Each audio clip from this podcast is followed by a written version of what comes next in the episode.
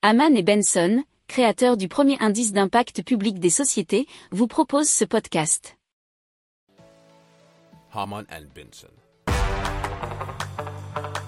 Le journal des stratèges.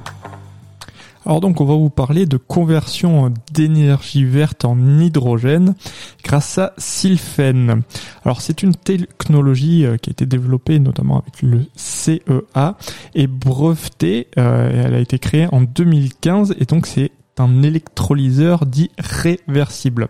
Donc ça, consiste donc avec les panneaux solaires et les éoliennes et aussi à stocker les surplus de cette énergie. Donc ce dispositif, nous dit leséchos.fr, permet de convertir une partie de l'énergie renouvelable produite par des panneaux photovoltaïques, alors principalement apparemment, mais plus occasionnellement des éoliennes, en hydrogène et cela par l'électrise de l'eau.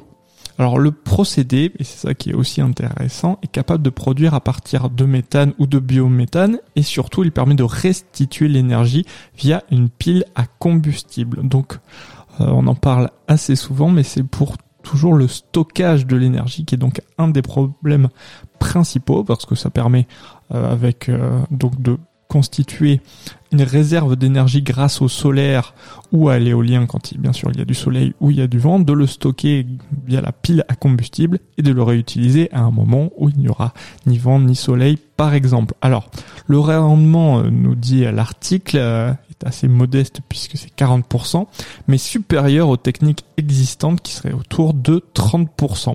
Alors les clients visés par Sylvain sont euh, pardon sont des collectivités ou des entreprises propriétaires de leurs bâtiments.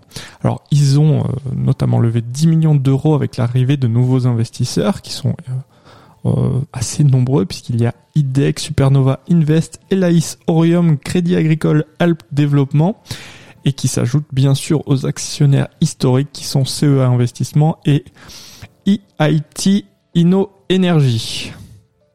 Alors, euh, les quatre premiers clients de Sylphen devraient être livrés à partir de la fin 2022 et dans l'idéal, ils souhaitent atteindre un chiffre d'affaires d'un million d'euros cette année et 10 millions l'an prochain. Si vous aimez cette revue de presse, vous pouvez euh, vous abonner gratuitement à notre newsletter qui s'appelle La lettre des stratèges, LLDS, qui relate, et cela gratuitement, hein, du lundi au vendredi, l'actualité économique, technologique, énergétique, mais aussi de l'hydrogène, et puis de tout ce qu'on trouvera super intéressant pour votre vie.